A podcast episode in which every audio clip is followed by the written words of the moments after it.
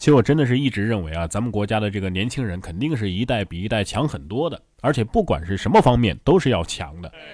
我们的父辈呢，呃，经常会吐槽啊，下一代大都是啊不能吃苦的。其实这都是无理狡辩，因为每一代吃苦的方式不一样。咱们父辈吃苦呢，大都是上不起学呀，啊，吃不饱饭呐，啊，要干力气活啊，啊，等等这些。但是咱们年轻这一代竞争压力更大呀，现在的职场比过去那可是难混多了。考验智商也考验情商，再加上我们还有这个还贷的支出啊，学习的投入，经济上吃的苦也不比任何一代少啊。就不说工作以后了，哪怕是上学的时候也是啊，披星戴月的晚自习要上到十点多，学习的压力、考试的压力，那比他们强十倍都不止吧。但是呢，大家都是这样坚持过来的，这都是吃苦啊。所以你看一个年轻人啊，看似他现在是在躺着玩手机啊，没啥事儿。谁心里苦谁知道？你看，咱们下一代的作业又变多了。说高中语文新课标古诗文背诵推荐篇目已经是增到了七十二篇了。近日，教育部的新闻发布会介绍了普通高中课程方案和语文等学科新课标的相关情况。语文新课标当中呢，设置中华优秀传统文化学习专题。呃，原课标诵读篇目的建议改为了古诗文背诵推荐篇目。推荐的数量呢，由十四篇啊，或者是十四首，增加到了七十二篇，或者是七十二首。哎呀，还在上学的小朋友们啊，你们可能不理解教育部的良苦用心。我们这些毕了业的大人呐，才能够真正的体会到古诗文的美。所以啊，看到你们这些小朋友还能够呃有学习的机会，我们其实特别开心。哎，严肃点讲啊。腹有诗书气自华啊！其实应该给幼儿园呐、小学的小朋友们加背古诗文啊，培养他们的气质啊。高中生，我觉得这个气质已经是那个德行了啊，神仙也难救了。就比如说看到下雪，有气质的朋友就会脱口而出：“落尽琼花天不惜，风塌梅蕊玉无香。”而像我们这种，呃，就只能说出。雪压竹枝驼，白鸭变白鹅。风吹屁股冷，待留明日阿。而接下来要说的，能做出这种事儿的熊孩子呀，肯定是属于后一种气质的。说家中燃起大火，熊孩子幸灾乐祸，太好了，我把书包都给甩进去了。一月十二号，四川绵阳的一个店铺啊发生了火灾，没有人员伤亡。但是第二天呢，一则视频引起了注意啊，这个视频火了。只见视频当中呢，一个熊孩子沾沾自喜地说：“哎呀，我们家着火了，太好了，我把书包都甩进去了。”这小伙子反应迅速，面对突发事件不慌乱，能够顶住压力，分清轻重，做出决断。这就是我们祖国未来的仙人掌啊！这回的理由，老师，我家里着火了，作业都被烧了，是真的了。哎，会不会第二天班主任来慰问？号召全校同学捐款捐物，同学们纷纷慷慨解囊，给他买了全套的黄冈小状元。还是太年轻了，你你怎么能在视频当中幸灾乐祸呢？啊，你应该哭喊：“哎呀，我的寒假作业呀，我刚写完的寒假作业呀，全都被烧光了！我要冲进去，我要把我的书包抢救回来。”好好读书啊，还是有好处的啊！长大了当个程序员啊，在遇上电信诈骗的时候，不仅不会上当，还能够一步一步的给骗子下套，成功反制。说近日，互联网资讯博主中国元分享了自己和电信诈骗犯斗智斗勇的全过程。在交涉当中呢，哎，这个程序员啊，全程机智应答，设线下套，一步一步的把对方引入到自己的节奏。最后呢，他直接控制了诈骗犯的电脑和摄像头。喂，幺幺零吗？我被骗了，我电脑还中病毒了。啊，什么？你问我是谁？我是骗子呀！所以在这里，我们呼吁全网骗子千万不要相信程序员，不要随便打开陌生人发来的链接。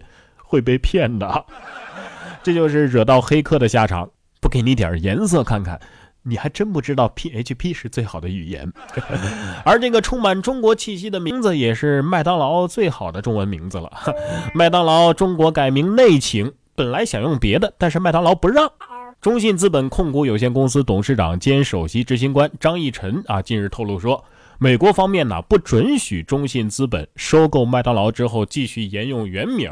我本来呢想用别的名字，麦当劳不让我用啊我一气之下啊就叫金拱门了。最后你看，有关这个新闻在网上的这个阅读量达到了九十亿次。哦，那你们有钱人真的是气性很大，很任性哦，不像我们穷人都很专一，快餐只吃金拱门，一生只爱一个人。乍一看这个标题，麦当劳改名内情，突然觉得改名成内情这个名字也还不错，改吧。而这起人命官司的内情又是怎样的呢？说偷狗贼用毒针追杀狗主人，不料啊，被狗主人驾车撞死。一月十五号，江苏扬州一名偷狗贼被狗主人发现，并且驾车狂追啊！哎，于是他拿出毒针跟狗主人对峙，不料狗主人在开车追偷狗贼的过程当中啊，错把油门当成了刹车猛踩，偷狗贼当场被撞死。目前案件正在进一步的调查当中。这是你要我狗的命，我就要你的狗命啊！就是这么社会呀。有人说呀，虽罪不至死，但的确大快人心。咱也别这么恶毒啊！本质上这就是一起交通事故，司机没有肇事逃逸，对吧？该承担什么责任就承担什么责任呗。可是这起交通事故又该怎么算呢？因为肇事者是一只轮胎。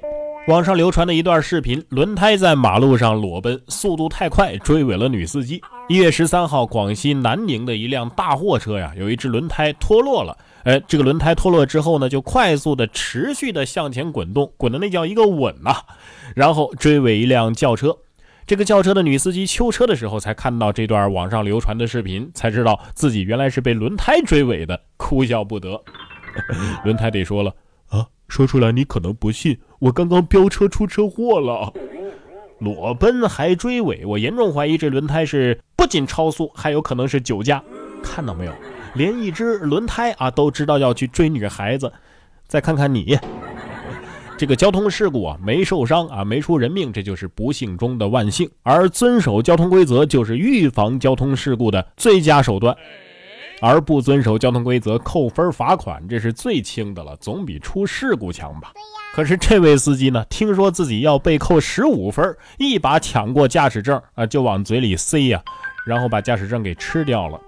十四号，贵州遵义交警在进行检查的时候，发现一名实习期的司机单独上了高速，同时呢，没有按照规定悬挂牌照，车辆呢还是逾期未检的。交警就告知这个司机啊啊，你要被记十五分的处罚。司机呢就趁民警不注意，一把夺过驾驶证，给吃掉了。这到底是什么操作啊？能逃票还是咋的啊？小燕子，是你吗？你以为吃的够快，扣分就追不上你吗？最后还不是得被吊销？所以你这是白吃啊啊！其实呢，只要开车就有一定的风险，骑摩托也不安全呢。这位大爷骑摩托就摔断了脖子，结果呢，自己一手提着自己的头骑行了五百米求救。